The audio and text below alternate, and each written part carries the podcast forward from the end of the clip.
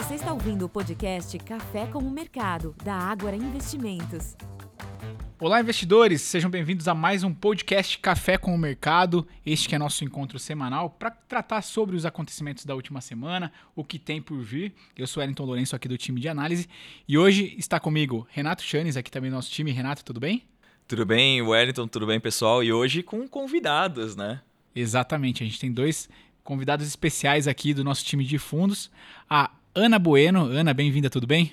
Olá, pessoal, tudo bem? Obrigada pelo convite. A gente que agradece a sua participação e o Gabriel Tossato, que já é uma figura carimbada, que já participou conosco, inclusive foi um dos primeiros convidados aqui do, dessa nova versão do Café com o Mercado, né? Gabriel, bom dia, tudo bem? Bom dia, bom dia Wellington, bom dia Renato, Ana, todo mundo, prazer estar aqui com vocês de novo. O Gabriel, a primeira vez que participou com a gente, eu não lembro se a gente fez a enquete, mas tem todo mundo que participa com a gente tem a enquete, depois a Ana também. Time do coração, Gabriel. Ah, é Santos. Santos, legal. E você, Ana? São Paulo. São Paulo, poxa. Ninguém fala Ágora, gente, inclusive a, Ágora tem um time de futebol, gente. A gente tá participando da Copa do Cão Dado, tá? Então quem quiser. e, e, muito bom, por sinal, lá, pelos nosso jogos. time que... é um dos melhores da, do campeonato, então é importante lá. Ninguém fala Ágora, poxa, eu sou time Ágora, tá? Mentira, eu sou palmeirense. Mas é. E também torço pra Ágora. Boa. É passado esse, esse, essa introdução esportiva, vamos pro, pro que interessa e começar a falar um pouco sobre essa semana, mas antes da gente falar aqui do, do que aconteceu, acho que é importante a gente listar quais serão né, as etapas aqui da nossa conversa, até para que o ouvinte, o ouvinte é, tenha em mente é, qual será o nosso caminho na conversa. Vamos falar aqui um pouco sobre China. Acho que é inevitável a gente né, não trazer à mesa essa conversa é, nesta semana, que a China foi extremamente relevante para o comportamento das bolsas. Também vamos falar sobre juros nos, é, na Europa, e semana que vem também teremos definição de juros no Brasil e nos Estados Unidos. E é uma série de indicadores de atividade, de inflação, Brasil e Estados Unidos. Nesse sentido, vamos é, ouvir dos nossos participantes aqui como eles têm acompanhado o comportamento de alguns fundos dentro ali da, da nossa estratégia de carteiras. Bom, Renato, na semana a gente viu um comportamento bastante específico aqui das bolsas. A gente disse, inclusive nos bastidores, que o comportamento aqui, né, se a gente olhar para Estados Unidos, foi um movimento positivo, porém um pouco mais tímido. Na Europa, um movimento mais intermediário. E no Brasil, uma alta superior a aqui 3%, se a gente considerar aqui o fechamento de quinta-feira. Isso veio pautado principalmente por conta né, do, das novidades vindo da China e isso acabou impulsionando principalmente commodities. A gente sabe que commodity é extremamente relevante para o nosso mercado. É, na madrugada de quinta para sexta-feira, o acumulado do minério de ferro no, no, no mercado aqui subiu mais de 8%, 8,3% para ser exato, enquanto que o petróleo até que, lembrando, a gente sempre grava na sexta-feira, então é, a gente não tem ainda a cotação fechada do, da semana, mas até quinta-feira o petróleo avançava 4% do tipo Brent e hoje devolvendo um pouco, ficando mais próximo ali a 3%. Mas ainda assim, altas relevantes aqui para as commodities e isso ajuda a, justificar parte desse comportamento do, do Ibovespa e das bolsas em geral nesta semana. Mas falando especificamente de China, a gente tem falado basicamente o ano todo, né? Expectativa por estímulos, atividade patinando, construção civil em um cenário bastante distinto, bastante difícil. E esta semana acho que alguns dos pontos aqui de preocupação, eles começam a dar algum sinal mais positivo. Começar pelos estímulos. A gente teve na, de quarta para quinta-feira a China faz, anunciando ali, né, o PBOC, o Banco Central Chinês, fazendo um corte da, da taxa de compulsório bancário em 0,25 ponto percentual. Isso trouxe ali a média do sistema bancário como um todo para cerca de 7,4% e isso já entrou em vigor nesta sexta-feira.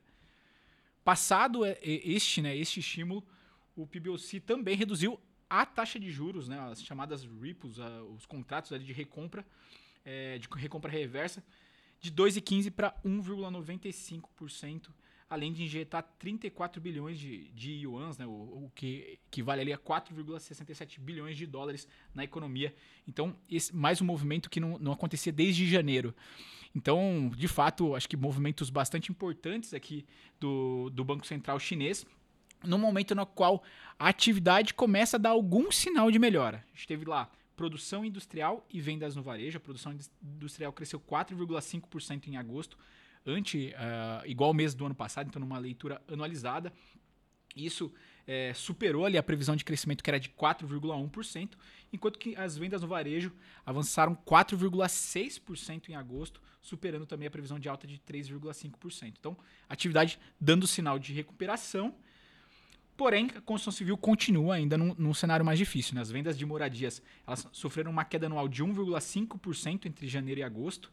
Isso, é, né, dado essa piora no mercado chinês, a gente viu as construções iniciadas. Isso considera tanto é, imóvel residencial quanto propriedades comerciais, tendo um tombo anual de 24,4% na leitura entre janeiro e agosto, menor do que o declínio de 24,5% no acumulado até julho enquanto que os investimentos no desenvolvimento de projetos imobiliários também mostrou uma contração anual de 8,8% nesses primeiros oito meses do ano. Bom, acho que é, naturalmente, né, com a China dando alguns sinais aqui, a, com exceção de construção civil, que já vem um momento difícil há um bom tempo, com aqueles casos das construtoras, atividade melhorando e os estímulos era o que o mercado queria ouvir, não é isso? Exato. Acho que essa semana a gente fez até uma brincadeira no, no nosso, no nosso é, abertura de mercado um dia, né? Tem um provérbio chinês que diz que uma longa viagem começa por um passo. No caso da China, tem sido um passo, depois outro, depois outro. Desde o começo do ano, a gente tem visto iniciativas do governo local para tentar estimular de alguma forma a economia. É, ora mais voltado para o lado da economia real, ora mais voltado para o lado do mercado financeiro. Né? Já teve estímulos as pessoas voltarem ao mercado de bolsa, por exemplo, trazendo investidores internacionais ou não, é, e agora muito mais pautado no, no, consumo das famílias e das, das empresas. Acho que aqui é o grande desafio secular da China, né? mudar, alternar de uma economia produtiva para uma economia de consumo. É um desafio que outros países asiáticos já tiveram é, anteriormente e agora é a vez da China. Obviamente, todo tipo de decisão monetária ela não surte efeito no D0 na economia real. Né? Não é porque a Selic sobe que a, amanhã as, as, pessoas param de consumir. Não é porque a Selic cai que amanhã as pessoas voltam a consumir. Isso leva, tem um, tem um, um lagging é, aqui gradual. Né? Depende. Tem economista que fala que é seis meses, tem gente que fala que é um ano. A, a grande verdade é que não existe um número exato, não é um número cabalístico. Que ah, baixou a taxa de juros, dois dias depois as pessoas voltam a consumir. Não, isso não existe. Né? É, então, tudo isso que gera um arcabouço para que você tenha lá na frente uma alguma uma contrapartida da economia real. Mas o mercado, mercado financeiro vive de antecipação, vive de expectativas. Né? E essas notícias que você trouxe aqui, é, elas foram basicamente o estopim ali para o minério de ferro subir acima dos 120 dólares de novo. Nós, nessa sexta-feira fechou em, em dali a 120,76. É, nós tivemos o petróleo batendo a máxima em 10 meses. Né? Então, assim, tudo um ambiente aqui que faz com que nós tenhamos um ciclo de alta, pelo menos no curtíssimo prazo, para as commodities, né? De novo, novamente. Importante dizer aqui que, do ponto de vista conjuntural, né, as principais commodities, sejam elas metálicas, sejam elas minerais, né? Então, petróleo e minério de ferro, basicamente, nos últimos 10 anos você não teve tanto investimento na capacidade produtiva no mundo, né? Não teve grandes é, novas é, reservas de petróleo sendo exploradas mundo afora, assim como isso vale para minério de ferro. Então, caso você tenha um acréscimo de demanda ali da, da China, isso vai fazer que naturalmente os preços fiquem esticados por, por mais um tempo. Né? Então, é, é basicamente é nossa tese aqui, pra, tanto para as petroleiras quanto para as mineradoras, de que esses preços vão ficar é, elevados e aí vai continuar ajudando a gerar caixa das companhias. Por exemplo, na, na China, a gente tem visto aqui é, níveis de minério de ferro dentro do, dos portos e das empresas, níveis muito baixos. É, representando aqui algo como 15, 20, 15, 16 dias de produção, quando historicamente é quase um mês de produção. É, ao mesmo tempo que o estoque de aço vem caindo. Ou seja, não tem muito espaço aqui para o preço do minério de ferro cair. Então, todo esse, esse ambiente aqui é bastante profícuo para que nós tenhamos recomposição de margem das siderúrgicas internacionais.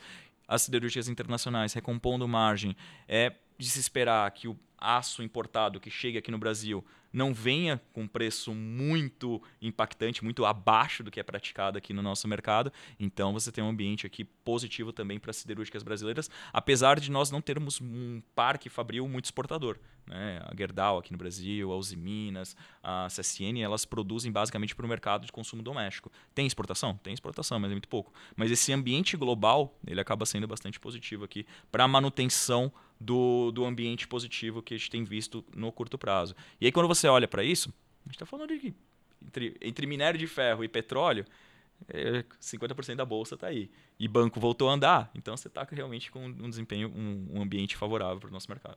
Não à toa, na quinta-feira, os principais destaques foram né, as siderúrgicas e a, e a Vale, Petrobras, com, com outras petrolíferas, naturalmente em meio a esse cenário. Era um call de longa data, né, o nosso, assim, Vale, principalmente Vale, né? E tava difícil, assim, sinceramente tava bem difícil de defender em alguns momentos, né? Principalmente quando teve o maior ceticismo ali, que a, a Vale ameaçou a perder os 60 reais, né? Naquela hora, muita gente começou a jogar toalha no mercado.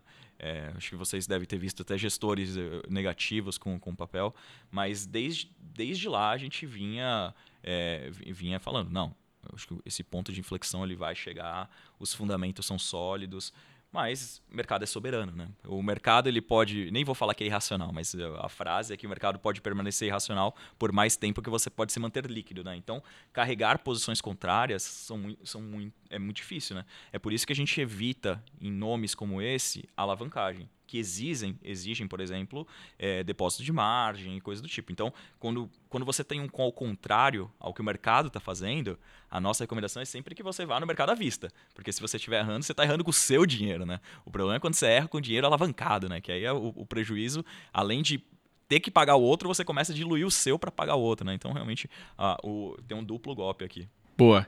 Mas vamos passar um pouco a palavra, Renato, que hoje a gente tem né, o Gabriel e a, e a Ana aqui conosco e, acho que eles precisam... Eles são a estrela do Eles são hoje. os destaques. Então eu queria trazer vocês para a conversa, Gabriel e Ana, e acho que a gente poderia já migrar para um outro cenário ainda, falando de, né, de, mercado internacional, uma vez que a semana também foi marcada por decisão de juros nos, é, na Europa, nos Estados Unidos será a semana que vem, já estou com pressa aqui. É, a gente viu o BCE aumentando ali né, em 0,25 ponto percentual as principais taxas de juros, lembrando que lá são mais de uma taxa, né? então você tem é, taxa para empréstimo, taxa é, variadas taxas. E um sinal ali do, do, do BCE de que pode pausar ali esse movimento, né? de que talvez eles, eles não vão, é, na próxima reunião, eles não façam um novo movimento de juros. Ainda foi marcada essa decisão pela fala da, da Christine Lagarde, a presidente do, do, do Banco Central Europeu, na sequência, né, na coletiva que acompanha a decisão, ela indicou que agora né, os dirigentes têm como principal foco de, de, de atuação qual será a duração, o tempo necessário nesse nível restritivo de juro para trazer os preços a um nível estável, para conter a inflação que segue ainda num patamar bastante é, alto quando se fala de Europa. E a gente tem comentado nas nossas lives, nos nossos podcasts, é, o, o, risco ainda de uma estagflação na Europa. Né? A gente tem falado, visto a atividade lá é, enfraquecendo, a inflação não desacelera no ritmo que o Banco Central Europeu esperava e, consequentemente, a gente tem observado esse risco. O que vocês têm observado em termos aqui de, de estratégia de fundos? Quando se fala de Europa, a gente às vezes é questionado por, por, por, investidores se é momento, se não é, de, de olhar para um, um Eurostox. O que vocês têm observado? Vou pegar o gancho aqui falando uh, do assunto de juros e ciclo de política monetária, não só para a Europa, mas para países desenvolvidos como um todo, né? Porque só queria recuperar a última vez que, que eu estive aqui em janeiro. A gente estava conversando. Caramba, foi em janeiro. Foi em janeiro. Meu Deus. E é, é muito curioso porque naquela época eu fiz uma espécie de retrospectiva das principais estratégias que deram uh, retorno para os multimercados, especialmente para uma estratégia de fundo multimercado macro em 2022.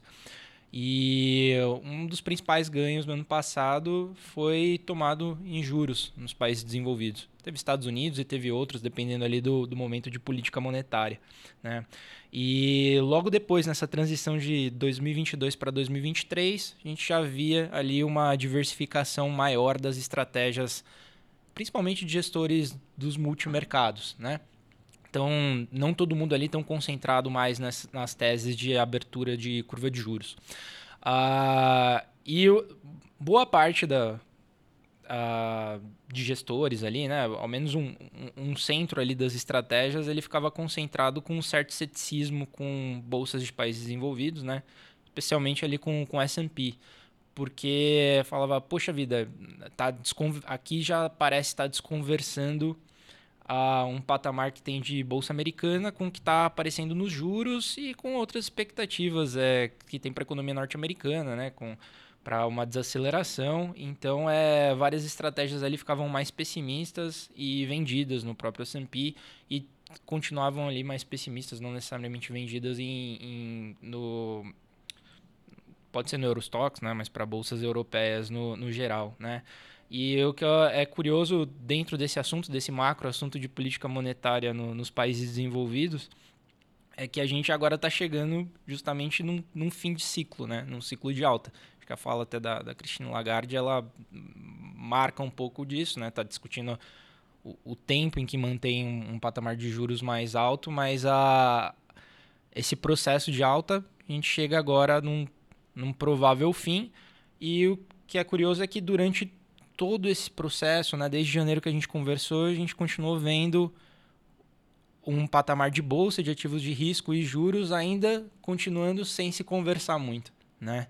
E talvez tem vários motivos para isso. Um, uma observação interessante que talvez que leva a isso é que não teve nenhuma grande baleia ali morta na praia, talvez durante esse processo, né? A gente quando teve outros períodos históricos de subida de juros nos Estados Unidos, nos países envolvidos, teve, a gente teve alguns, alguns casos, teve é, fundos ali na, na Inglaterra, né? Teve, teve alguns episódios específicos, mas não teve nada de um impacto tão severo. E agora a gente chega ao final desse ciclo e também não apareceu. E uh, tô, tô, tô, mais fazendo aqui essa, uh, esse contexto, né? Porque acho que olhando para as estratégias tanto de ações, né, fundos mais táticos para multimercados, acho que a, a, palavra que predominou nas estratégias ao longo desse período do ano e continua predominando é justamente essa palavra, tático, né? A gente foi aqueles calls mais macroeconômicos de médio e longo prazo que a gente via ao longo do ano passado foram perdendo um pouco mais de, de força e cada vez mais calls mais táticos e observando o que, que acontece na margem, né? Então, é, por exemplo, aqui um, é, um fundo que a gente tinha tinha e tem, né, mantém já há algum tempo nas nossas carteiras recomendadas de fundos ou completas, é o caso de um, de um fundo bastante tático de estratégia, que é o Vertex, né, da Absolute Vertex, em que uh, durante esse processo, no, nos últimos meses, em que ainda desconversa preço do que está na, na, na, curva e bolsas, né? Bolsas nos países envolvidos, ele operou muito bem de maneira tática isso e ganhou bastante dinheiro, inclusive de forma comprada. Então, vários repiques de alta que teve no, no S&P 500, né? É, você vê estratégias como Absolute não olhando primordialmente para uma questão ali de, de fundamento exatamente, mas olha o que, que acontece na margem, né? E essa observação e conseguindo operar isso bem. Então é, é se pensar ali e falar, ah, tá mais agora mais para o seu ponto específico, né? Poxa, olhando para Eurostox, né? Olhando talvez ali para S&P mesmo, a gente não entrou ainda no caso dos Estados Unidos. Como, como que tá essa visão? Essa visão acho que é, ainda continua muito nessa visão tática, né? Essa é a palavra, tática e olhando para o que, que acontece na margem.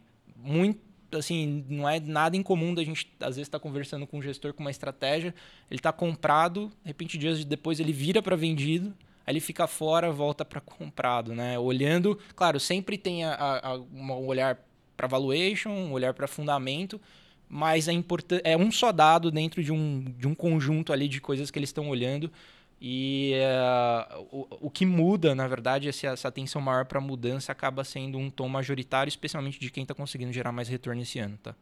Tem uma frase no mercado muito famosa, né, de que mais dinheiro foi perdido tentando antecipar uma crise do que a crise em si. Então, você tentar antecipar uma tendência macroeconômica é muito difícil. Tem muitas variáveis nesse intervalo. Então, de fato, acho que o que a gente tem visto é o pessoal abandonando alguns calls macro, porque realmente existe uma enorme incerteza, né? Ciclo vai se o ciclo de juros terminou ou não terminou, para começar a operar no relativo. E aí o relativo, eu sempre uso exemplo, né? Você tem, tem a questão de às vezes as coisas são ruins, mas não são tão ruins quanto você esperava. Vamos tentar relembrar ali a época da escola, da faculdade, quando você fazia uma prova, saía ali quase chorando, né? Poxa, foi muito mal. Você já esperava um 3 poxa, chegou um 4, pô, eu tô felizão, né? É, acho que é basicamente isso. É tentar pegar essa melhor relativa, de que esperava-se que as coisas poderiam ser muito ruins e ao que tudo indica não tem sido, né? Quando começou aquele movimento é, vindo para os Estados Unidos, mas assim, vale vale para vale para Estados Unidos, vale para Brasil, vale para qualquer outro país. Começou, teve o problema do, dos bancos nos, nos, Estados Unidos, né? Todo mundo começou a pensar que todos os bancos iam quebrar e, e aí você começa a precificar tudo para baixo. Aí viu que ficou estancado naqueles naqueles três, quatro bancos, poxa, peraí, não é bem assim. Então, tentar pegar essa melhor relativa. É basicamente a nossa tese para a maior parte dos investimentos aqui no Brasil, né? A gente não tapa o sol com a peneira, né? Eu acho que é, isso é uma coisa que é importante para o investidor que está nos ouvindo, né? É, quando você fala em investimento, não é gostar ou desgostar, né? Não é porque eu gosto de bolsa, não é porque eu gosto de pré-fixado. Acho que a gente tem que ser muito mais pragmático do que isso, né? A gente deveria, a gente fala muito, né? De, em vez de pensar é, de forma binária, né, sim ou não, é pensar em modo probabilístico, né? Qual que é a probabilidade disso aqui ser pior ou melhor do que você esperava? E é isso que a gente tem visto, esses calls muito táticos. A gente tem é, feito muito call tático dentro das nossas carteiras também, né?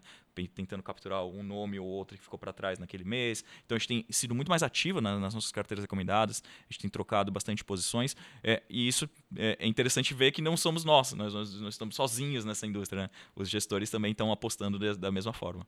É um outro elemento também que acho que favorece um pouco mais a atuação tática é patamar de juros nominal que a gente tem hoje, né? Então, às vezes, tem uma tese mais a longo prazo, tem bons fundamentos, tem valuation, mas com uma competição, né? Com uma Selic atual, especialmente quando você tem que olhar para uma cota diária, né? Você tem uma estratégia de médio prazo, você não ser tático no momento atual é, é muito custoso, né?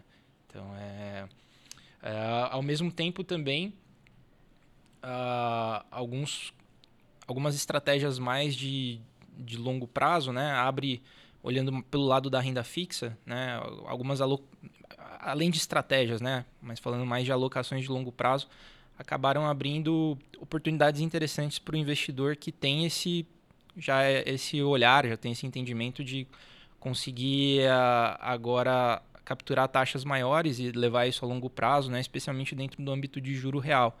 Então, acho que estou aqui com a, com a Ana também com a gente, né?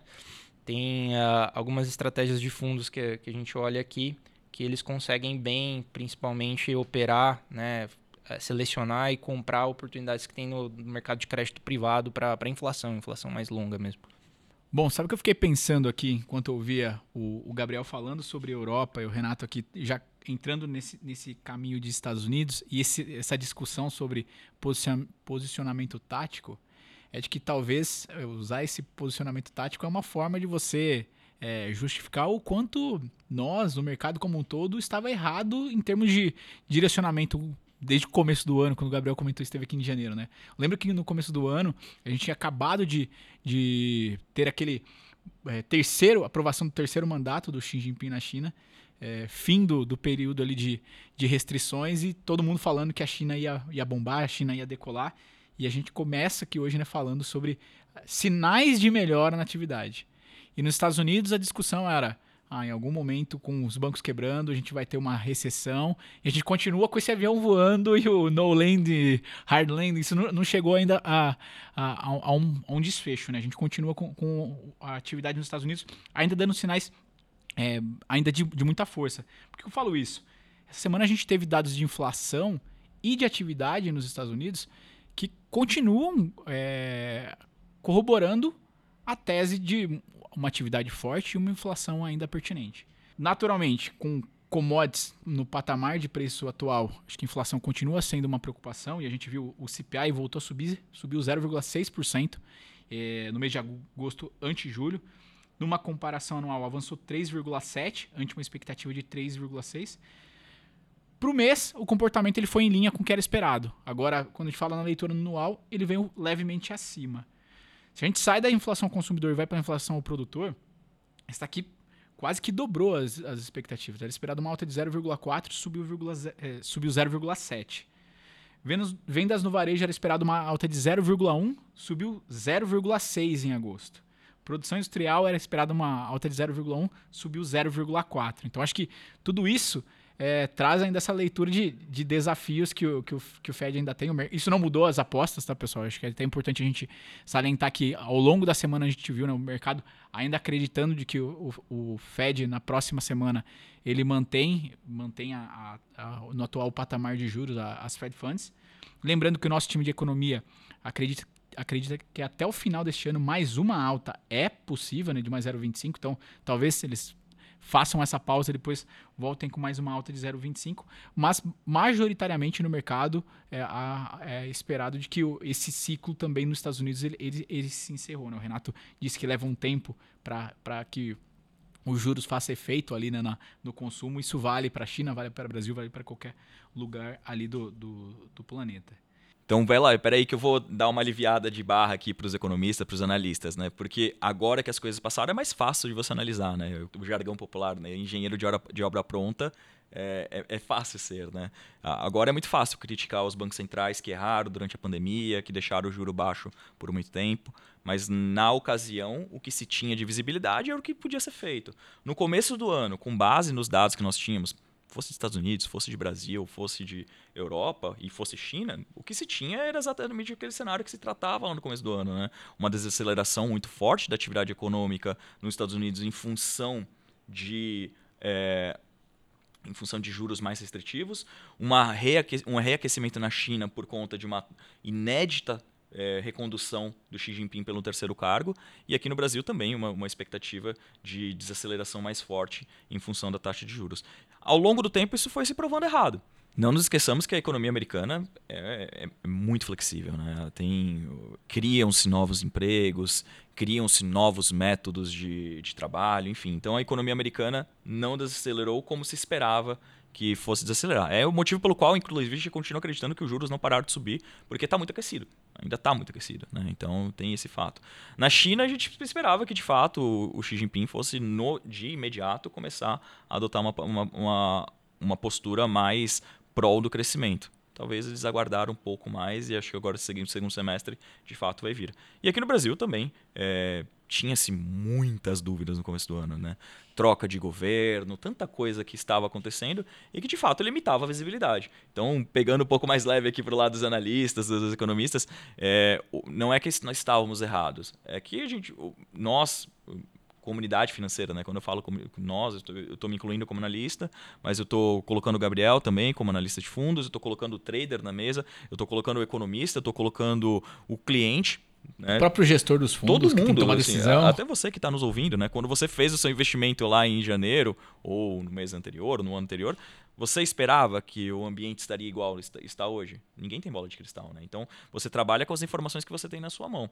E talvez, é, e aí é a questão, né? Tipo, quando todo mundo se junta, talvez as, as ideias fiquem um pouco nubladas, né? Então, é, tirar um pouco da, da, desse peso aqui sobre o erro. Na verdade, não é um erro. É, é basicamente uma leitura errada do que poderia vir a ser. Boa. Acho que nessa revisão, até uma revisão retrospectiva, né? Pensando, poxa, o que, que deu certo, o que, que ficou errado nas análises, tem, tem um assunto e um tipo de observação que cada vez mais é, a gente vê tomando forma e ganhando mais espaço nos discursos, especialmente para as expectativas de expectativa de crescimento, né, no Brasil. E é mais ou menos o seguinte, né, fala, poxa, ao longo dos últimos anos, na média, a gente sempre errou desempenho de Brasil para baixo, né? Então, economistas falando isso direto, gestores falando isso direto, e, e esse discurso vai tá se ampliando, né? É, é muito fácil, às vezes assim, é, é muito comum encontrar um gestor, analista que agora começa a falar mais nesses termos e começa a se perguntar ah, por quê, né? O que que, no, que, que a gente olhou, o que, que deixou de olhar, que fez a gente recorrentemente colocar essas expectativas para baixo. E normalmente a resposta que encontram é a, a gente não conseguiu incorporar nos modelos e na, nas expectativas os efeitos das reformas que a gente teve ao longo dos últimos anos. Né? A, a, isso não foi incorporado, a gente está olhando para o Brasil hoje como a gente olhava para o Brasil na última década, e a gente teve mudanças estruturais que, que não foram incorporadas. Né? Então é só um, mais um, uma observação assim dentro dessas revisões do poxa, por que, que será que a gente Exato. É, teve uma expectativa equivocada? Exato. A quantidade de trabalhadores informais, né? a economia gig, né? que entra, por exemplo, motoristas de aplicativos, entregadores de delivery, isso não existia 10 anos atrás. Então, isso é uma adaptação da força de trabalho. por exemplo? Como que você talvez quando você esteja fazendo a projeção, você vai adotar uma curva de, de reabsorção dessa força laboral da mesma forma como foi na crise de 2008. Não necessariamente vai ser. Então, de fato, uh, existem umas mudanças conjunturais que você não consegue pegar de imediato e aí ao longo do tempo vai se mostrando que talvez as estimativas estivessem erradas. E o Gabriel tocou num ponto aqui, entrando já em, no tema Brasil, é, e essa semana também teve né, indicadores de atividade aqui no Brasil. E essa leitura de que é, talvez a nossa síndrome de vira-lata também. A gente vem há, há, meses falando que a atividade vai desacelerar, a atividade vai desacelerar, que, e o PIB vem mostrando força. É, o volume de serviços no mês de julho voltou a subir 0,5%. Na leitura anual chegou a 3,5%. Então acho que isso reforça um pouco né, do que o Gabriel já, já sinalizou aqui a respeito desse, desse comportamento de Brasil. Né? É, vendas no varejo subiu mais do que esperado, era esperado uma alta de 0,5% após a estabilidade no mês de junho, voltou a subir 0,7% no mês de julho. Então, mesmo essa desaceleração que é, a gente vinha discutindo depois daquele primeiro trimestre muito forte, pautado no, no, no agro, é, parece que o ritmo de, de atividade ele não está desacelerando como né, o, o, mercado é, esperava. Em contraponto, a inflação também voltou a subir. Né? A gente teve o IPCA é, embora abaixo do esperado, o, o, consenso ali estimava uma alta de PCA no mês de agosto de 0,28%, subiu 0,23%. É, isso é um movimento de aceleração, a gente julgar que em julho a alta tinha sido de 0,12%. E acho que aqui, quando a gente olha para frente, é, embora muito se fala né, de, um, de, uma perspectiva de, de, inflação mais controlada, inclusive, a, segundo o nosso time de economia aqui, é, para este ano a expectativa é de 5,3 e de 3,9 para o ano que vem, então é um movimento de uma inflação mais controlada, mas ainda há alguns riscos aqui. Né? A gente começou a conversa falando sobre commodities, petróleo no, num nível bastante alto. É, temos sentido os efeitos climáticos do, do El Ninho já trazendo né, algum, é, algum efeito no nosso dia a dia e traz aqui algumas percepções para alimentos, por exemplo, que tem sido a, a a ponta leve aqui nessa balança do IPCA, onde o IPCA só não, só não foi mais alto por conta de alimentos, e, e acho que o El Ninho é algo que a gente te, deve monitorar nos próximos meses, o eventual efeito dele para preço. E nesse contexto, é, como que vocês têm observado, Ana e Gabriel, pensando para a curva de juros? Né? A gente está falando de, de uma inflação caminhando para um nível mais controlado. Semana que vem, de novo, já fazendo né, esse spoiler de agenda, acho que a agenda semana que vem é isso, né? Essa agenda é, de política monetária. É, é super quarta-feira. É, é Copom e FONC decidindo juros. Por lá, expectativa de manutenção. Por aqui, expectativa é, de que, um novo corte de, de, meio, meio ponto percentual.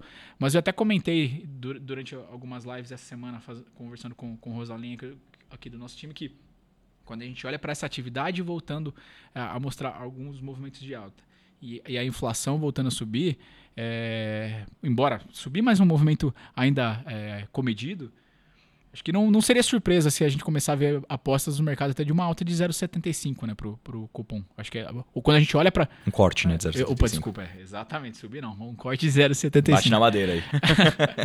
é, a expectativa é que do nosso lado é que vem agora para 12,75. Mas em meio a esse contexto, o que, vocês têm observado, olhando também né, para a estratégia de, de, de fundos, seja para juros, seja para essa inflação? Ótimo ponto, Wellington. Acho que até pegando aí gancho seu, na sua última frase, é, acho que não é dúvida para ninguém né, que a gente está realmente num ponto de inversão de curva de juros, iniciando corte, e que muito possivelmente aí nos próximos meses os ativos de risco devem performar muito bem. Mas a gente não pode esquecer que a gente ainda está com uma Selic alta aí na casa dos dois dígitos, então ainda é um momento interessante para renda fixa. E aí dentro disso a gente tem uma busca muito grande por papéis atrelados ao CDI. E quanto, quanto mais investidores né, buscam esses papéis, é, inevitavelmente o rendimento deles acaba caindo. Né? Então, a gente tem visto aí é, uma dificuldade dos investidores em buscar papéis de renda fixa ainda com, com, com um rendimento aí atrativo. Então, até trazendo um pouquinho mais para o universo de fundos, falando para o pessoal também que talvez não conheça tanto sobre o produto, é uma das vantagens de você investir num fundo de investimento é justamente você ter uma carteira, né, uma, um gestor que está fazendo ali uma gestão ativa, então todo dia ele está buscando os melhores papéis para trazer para a carteira do cliente, para a carteira que, que ele está montando ali, para sua gestão, e, e, através disso você consegue ter é, uma diversificação né, é, de renda fixa dentro do próprio fundo. Então, é por isso que a gente tem, tem gostado bastante, acho que é um instrumento alternativo para os clientes conseguirem ainda é, aproveitar um pouco dessa Selic ainda alta. Então, é, tem dois fundos muito interessantes que a gente tem falado bastante aqui é, nas nossas calls aqui também de fundos, eu e o Gabriel. São dois fundos de debêntures incentivadas. Então, para quem não sabe também, fundos de debêntures incentivadas, eles são isentos de imposto de renda para pessoa física. A gente tem duas estratégias bem interessantes da Bradesco Asset, que é o que é o debêntures incentivadas atrelado ao CDI. Então, nesse caso, ele realmente está buscando ali é, papéis que são indexados ao, ao CDI. Ele está com um carrego bem interessante. Então, está com um carrego médio de 106% do CDI, isento para pessoa física. Então, realmente é um, um, fundo aí que a gente tem enxergado bastante valor. A Bradesco Asset, é, ela tem uma expertise bem grande quanto à, à mesa de crédito privado. É, esse tipo de fundo também, eles vem melhorando a performance, inclusive com o fechamento de spread. Então, acho que todos os investidores acompanharam aí no início do ano os eventos que a gente teve né, vinculados ali a crédito privado, diversos papéis é, que, que, eram bem conhecidos no mercado, queridinhos de vários investidores. É, pode mencionar o nome de empresa aqui? A, gente, a gente lembra aí do, do caso de Americanas, de Light, então isso acabou chacoalhando bastante ali o mercado de crédito privado. Agora a gente vem observando uma normalização desses spreads, então para esses fundos de debêntures incentivadas, isso é bastante atrativo. E a gente também tem o debêntures incentivados debêntures incentivadas à inflação. Então, é, esse fundo então ele já fica atrelado ao IPCA. A gente tem visto também é, que o fundo vem superando ali o IMAB5, então os títulos indexados à inflação também a gente tem observado aí uma, uma boa oportunidade. Então, são, são dois fundos que a gente tem enxergado aqui com, com bastante valor a Ana trouxe aqui um ponto que é importante, né? A gente sempre fala de, de renda fixa, o pessoal, de novo, é mais uma vez a nossa cabeça binária tentando falar mais alto do que probabilística, né? E a gente pensa, ah, o juro começou a cair, vou começar a procurar renda variável, vou começar a trocar por outro. E acho que tem oportunidades em todas as classes ativas. A gente está olhando outro dia é, como o mercado ele está disfuncional ainda. Na média tem bastante disfuncionalidade e é esse acho que é o grande trunfo de um gestor de renda fixa ativo. Né? Tem, por exemplo, emissões da mesma empresa, vamos pensar a empresa XPTO aqui, empresa, a padaria do seu João. Ela emitiu dívida de 5, 10 e 15 anos. E essas dívidas são do mesmo emissor. É, rodando com spreads diferentes, né? spreads de crédito diferente. Então, quando você tem a de 5 anos, você vai fazer em relação ao benchmark de 5 anos. A de 10 anos, você vai fazer em relação ao benchmark de 10 anos. A de 15 anos também. Você sempre compara ali com a NTNB, algum indexador. E você tem visto diferenças de spreads. Então, dá para arbitrar. Né? Então, você alongar, reduzir a sua carteira com base nisso. Talvez para pessoa física não faça muito sentido, né? Porque você não consegue, talvez, acessar esses, esses títulos, mas um gestor de, de renda fixa ele consegue. E ele consegue, consegue capturar muitos ganhos. Tem muito dinheiro na mesa e é um dinheiro fácil, é um dinheiro de arbitragem. Né? Então, é, de fato, faz muito sentido quem está olhando aqui é, e quer aumentar a duration, quer aumentar o pouco, um pouco, né? nem, nem aumentar o risco. Quando a gente fala de risco, as pessoas. Não, não, não é comigo. É, aumentar um pouquinho, talvez, o, a, a, parcela de risco na sua carteira. Começa a olhar com um pouco mais de, de carinho para essa parte de crédito privado, porque talvez antes de uma alta muito pronunciada da bolsa, os ajustes mais fortes serão feitos nessa indústria. Isso é interessante também, é, pensando dentro do, do CDI, né? que é, a gente estava falando aqui de expectativa de inflação, expectativa de juros, né? Tá, poxa, hoje o CDI ainda continua bastante elevado e, no geral, os investidores, especialmente pessoa física, buscam bastante CDI. Para essa parcela de alocação que você quer carregar em CDI, justamente, né? acontece muitas vezes um movimento que a, a Ana comentou, que é todo mundo agora tem muita demanda por papel indexado ao CDI, especialmente ali nos isentos, os bancários, né? E as taxas indexadas a esses papéis, elas caem. Às vezes caem até bastante. Acho que nos últimos meses a gente viu isso. Então, é, é se você quer unir uh, um risco de crédito baixo né, com uma remuneração, uma indexação, às vezes ali 100% isenta do CDI, não é algo muito fácil de fazer pensando ali para a pessoa física. E algumas estratégias de gestão elas são meios alternativos de você conseguir acessar a esses papéis com uma remuneração maior. Né? O caso que a Ana comentou, que é do debêntures incentivadas CDI, ele tem uma gestão muito peculiar. Porque o que, que ele faz? Ele se aproveita de um benefício uh, fiscal, né? que uh, fundos de debêntures incentivadas para pessoa física você fica isento de R. Ele monta uma carteira de debêntures incentivadas que são indexadas ao IPCA, só que ele faz uma gestão uh, ali dentro de derivativos, né? com DAP, em que ele transforma, vamos dizer assim, né? troca a remuneração de IPCA para CDI. Então, no fim das contas, você consegue ter uma remuneração uh, indexada ao CDI, que no geral você tem uma demanda muito forte no mercado, você não tem uma oferta às vezes tão forte assim, não consegue uma taxa uh, atrativa, mas ele faz isso via IPCA, faz isso no mercado de crédito privado, ele diversifica em vários emissores e consegue, por conta dessa gestão um pouco mais especializada, né, com alguns instrumentos, te, te entregar ali um retorno em CDI. Então, é, essas dentro de fundos é, tem essas possibilidades de ainda conseguir um retorno interessante na, na renda fixa, tá? Uh, mas olhando para outro lado, na gestão mais ativa, assim, né? Uh, saindo um pouquinho aqui dessa, poxa, vou fazer uma alocação ali para acompanhar retorno do CDI, né? Ou quero uma carteira ali indexada ao IPCA, uma carteira de debêntures incentivadas. Pensando nas estratégias mais ativas mesmo, que quer operar ali sabendo se é, tentando acertar, por exemplo, os movimentos de queda, alta de juros, né, a própria inflação. No geral, o que a gente vê já é uma, uma visão bem mista entre os gestores, né? Difícil aqui falar de uma unanimidade, né? Falar, puxa vida, agora está todo mundo, não sei, com, pegando ali inflação implícita ou não, está tomado, aplicado em curva em determinados vértices.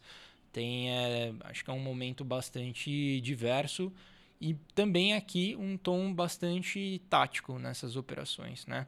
Então acho que as visões diversas elas entram em vários temas e justificam posições diferentes, né? Pelo lado fiscal especialmente. Então tem às vezes gestores ali que são tão bastante pessimistas ainda com com o arcabouço apresentado, né? Então é eles olham isso, os impactos disso, principalmente com uma abertura de de juros na parte mais longa da, da curva, ficam, ficam tomados nessas pontas, quanto outros não. Quando eles querem olhar a situação fiscal ali do Brasil, mais olhando a big picture, vamos dizer assim, né? mais olhando um, um filme, né? Falar, poxa, a gente teve um crescimento real de gastos no Brasil nos últimos anos, acima ali de 6% né? real do, do, do gasto público.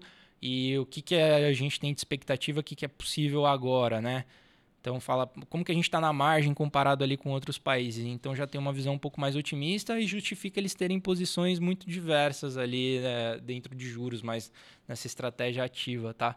Mas a, aqui também é, essa característica tática ainda acaba sendo majoritária. É por isso que a gente vê e aquela frase, de, frase não, né? Acho que é uma expressão de mercado, que o mercado está muito leve. Né? O mercado está muito leve porque falta convicção. Então, todo mundo mais no quando você pensa, principalmente o gestor, né? o gestor quando ele vai montar o portfólio, ele, ele, tem, ele, ele, tem a cabeça do core e do tático, né? A, a, cabeça do que isso eu vou carregar, isso aqui eu vou levar para, não eternidade, mas vou levar por uns 2, 3, 4, 5 anos, vou carregar. E esse aqui eu vou girar. É, a gente tem visto que a posição do giro, né, a posição tática, ela tem, tem sido muito mais é, presente nos portfólios do que as posições core. E aí, diante disso, a gente tem o que chama de mercado leve, né? sem grandes convicções. Prova disso é que sai um, algum indicador ou sai uma notícia nova, você vê uma corrida para um determinado setor, você vê uma saída muito forte em um determinado setor. Então a bolsa vai lá e de repente sobe. Ninguém estava esperando, de repente a bolsa chega nos 120 mil pontos. Que a gente estava conversando essa semana, né? A gente via ali a, a, bolsa batendo máxima durante a sessão. E, mas o que está acontecendo, Wellington? Você viu alguma notícia? Ô, Dalton, você viu alguma notícia? Ia, ia lá na mesa ver que o pessoal se, se, teve, teve entrado em algum fluxo, alguma coisa. E de fato ninguém sabia. Acho que é basicamente isso. O mercado está se movimentando ao sabor das notícias, está muito leve. E aí corrobora mais uma vez com a nossa tese. Existe uma grande subalocação. Né, especialmente aqui já puxando a sardinha para a bolsa, né, quando você olha ali para a média histórica, Ambima, eu, eu, entendo que os fundos deviam ter algo entre 15% até um pouco mais de exposição à bolsa, 15% ou mais de exposição à bolsa. Né? Quando você pega soma ali, renda fixa, multimercado e tal, quanto que a composição dos fundos de ações se apresentam ali dentro? Algo como 15%. Hoje está bem menos. Né? Então, hoje, assim, o dinheiro, o dinheiro não foi. O, quem está na bolsa hoje é quem é aquele que fez o cálculo e faz sentido, aquele que o mais oportunístico, aquele que é, vai depois de todo mundo, aquele que vai para recompor, recompor a, a, a rentabilidade do seu cotista, talvez não chegou, né? O fundo multimercado, em geral, ele é o último a entrar né? na, na, na, bolsa, né? O gestor... Primeiro você vê o, o, fundo de ação que tem que ficar comprado, né? Ele tem que ficar 67% comprado, então é uma tarefa um pouco mais árdua. Mas você vê primeiro o fundo de ação fazendo captação, né? Então algum, algum grande fundo aqui, eu acho que esse é um sinal de alerta, ficar, ficar olhando algum, alguns fundos clássicos aqui, tipo um Dynamo Cougar da vida, que, que quando anuncia faz, faz, faz preço, mas a, ficar acompanhando quando o fundo fizer algum tipo de emissão, o fundo de ação, que aí depois talvez seja acompanhado de um, de um, fundo multimercado entrando no mercado. Esse ponto é interessante, né? Porque existe subalocação, mas a nível de discurso, vamos dizer assim, né? A gente sente um pouco de mudanças para esse lado de bolsa, né? Então, é, não é incomum conversar com gestores multimercado, por exemplo, que agora já mudam, já há alguns meses mudam para uma visão mais positiva para a Bolsa Brasileira. Né? Mas unindo agora já todo o lado de valuation e fundamento que já há meses a gente conversa né, e mostra, mas também vários ventos positivos ali, possíveis triggers para a Bolsa Brasileira. Então é, é um pouco dúbio. Talvez a gente esteja justamente nesse movimento, né? De partir da subalocação para para uma mudança, né? Voltar a um patamar ali um pouco uh, de, de normalidade. A gente pensando em termos de alocação de carteiras, né, até nas carteiras de fundos, uh, ultimamente também a gente fez um, uma alteração nesse sentido, porque as alocações uh, recomendadas estavam bastante concentradas nas estratégias long bias, né? Que elas não ficam normalmente ali inteiramente compradas uh, em bolsa, ela, em, em, ações no geral. Elas têm posições vendidas, valor relativo. E nesse assunto, dentro do lado de carteiras, né, das nossas carteiras recomendadas de fundos, a gente também fez uh, uma mudança, uma leve mudança ao longo do, dos últimos meses, porque anteriormente a gente tinha uma concentração maior na parte de alocação em renda variável local, é, concentrada em estratégias long bias, né? que são estratégias que podem fazer ali um valor relativo, pegar parte do, do patrimônio investido uh, e ficar vendido, né? tem um posicionamento uh, mais tático também, que, que muitas delas tiveram bastante sucesso ao longo do ano, ano passado, mas agora a gente dá um tom um pouco maior para o que fica realmente comprado, né? para os long only. E dentro dos long only também com um olhar um pouquinho mais especial para quem consegue capturar, unir ali o lado tanto de olhar para a qualidade, né, mas isso dentro de um scope small cap. É, e esse é um, um escopo que precisa ter um certo cuidado na alocação de fundos por conta justamente da liquidez. Né? Então, ultimamente, por exemplo, a gente, nas carteiras para investidor qualificado, tem a presença de um fundo da Ori Capital, né? que é aqui está como nome Normandia Ágora, que eles têm essa capacidade de alocação por conta de tamanho, né? Capacidade de alocação em small cap. Acho que até dialoga muito bem com, com, com os nossos calls de research aqui, uh, mas é, tanto a nível macro quanto micro ali de, de benefício para as small caps. E só que une isso sempre com uma, uma abordagem muito forte para qualidade, né? Até para escapar ali de value trap, né? E de assim, não investir simplesmente, ele não investe simplesmente em small caps, mas consegue navegar bem ali dentro dessas, oportunidades. Então, dentro dessa alocação em carteira também, fundo a gente olha realmente está subalocado, mas a gente já faz esse movimento, vendo o discurso fazendo esse movimento também. Então, parece ser um indicativo que... Uh, um indicativo que talvez essa seja um pouco mais a exceção do tom tão tático que eu comentei. A gente falou de tom tático na renda fixa, falou lá fora, mas bolsa brasileira parece ser o que foge um pouquinho. Interessante. E em termos de small caps, vocês têm visto algum setor específico em destaque, Gabriel? Setorialmente, como unanimidade, não. Assim, mas é não, um olhar especial ali para preço, né? Nessa estratégia que a gente está comentando, é, é, o que eu falei, né? uma união tanto ali de valuation, preço, é, crescimento e, e qualidade. Né?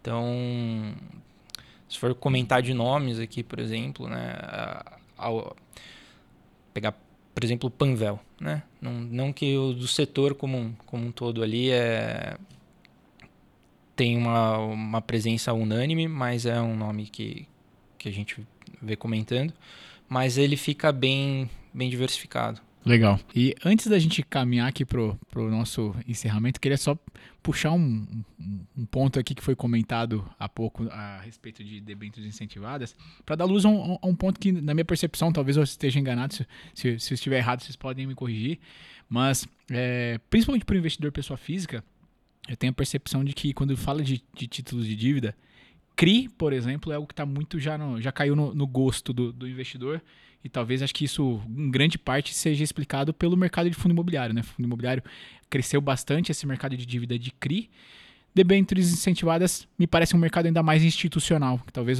seja vocês trazerem essa discussão de debêntures incentivadas, fundos de debêntures incentivadas, é legal porque tem essa percepção também né, de, um, de um investimento é, isento para pessoa física. Talvez a difer é, diferença aqui está nos proventos, né? Um você está falando de recebimento ali mensal e o outro é semestral.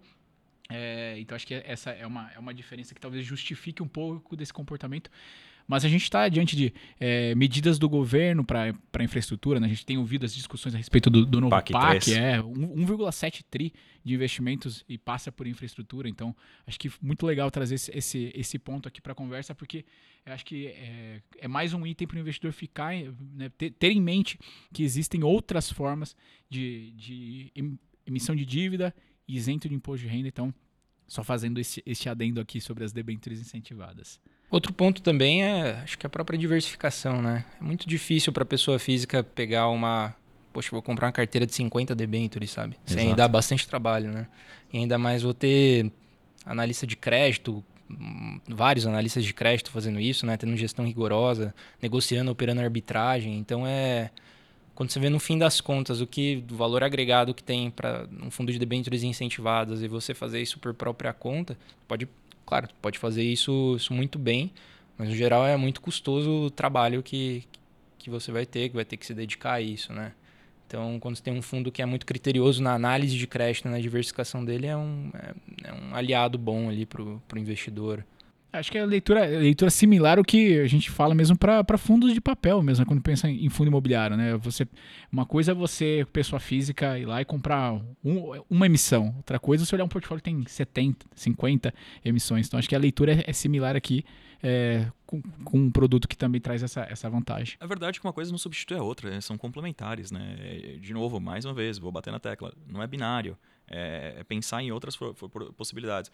É, por exemplo, em carteira de ações poxa, eu quero, eu quero delegar para um gestor profissional, mas eu estou vendo uma empresa específica ali que a liquidez é baixíssima. Um fundo nunca vai comprar uma ação dessa. Nunca, porque ele não pode. Ele, primeiro que talvez ele não tenha mandato para isso. Segundo que talvez para fazer sentido para ele, ele tem que comprar, sei lá, alguns milhões de reais. E alguns milhões de reais talvez simbolize 50% do valor de, de mercado da empresa. Então, tem, tem ações que são uninvestable, né? Você fala que são não investíveis.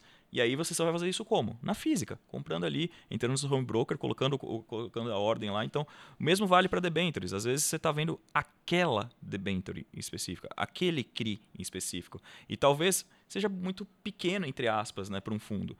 Sei lá, uma emissão de 50 mil, 100 mil, 200 mil, 300 mil reais. Talvez para um fundo não faça sentido ele entrar mas para você, na pessoa física, faz muito sentido. Então, são complementares. Né? O, o, gestor ele vai ter o volume e a profissionalização. Você é mais no stock picking, né? ou, ou, ou procurar aquelas joias escondidas dentro da bolsa ou do, do mercado de, de, renda fixa. E você deu um exemplo, Renato, que o investidor tem que ter em mente que o inverso também é verdade. Né? O fundo ele possibilita, às vezes, ter acesso a alguns investimentos que são exclusivos para o mundo um dos profissionais. Para um institucional, para um profissional. Então, acho que é, tem, tem que ter isso em mente, que não somente a liquidez às vezes restringe para quem é grande, mas para quem é pequeno, às vezes é, o fundo é o caminho para chegar a outras alternativas. Bom, acho que a conversa foi, foi extensa e temas extremamente relevantes. Para a semana que vem, só relembrando, então, a agenda basicamente se resume a super quarta-feira, o que não é pouco, é, é, é principalmente é, pensando aqui né, para tomada de decisão de investimento, a gente está falando de, de, uma agenda extremamente relevante. Queria agradecer aos nossos convidados, Ana, Gabriel, um prazer aqui receber vocês. O nosso estúdio fica com a portas abertas para que vocês voltem mais vezes. Obrigado, Renato, obrigado pela, pela parceria mais uma vez comigo aqui no, no nosso, nas lives e nos podcasts. Obrigado a você, ouvinte, que acompanhou a gente até aqui. Obrigado mesmo. Obrigado, pessoal. Até uma próxima. Obrigada, pessoal. Esperamos vê-los novamente. Então, pessoal, até a próxima. Tchau, tchau. Valeu, tchau, tchau.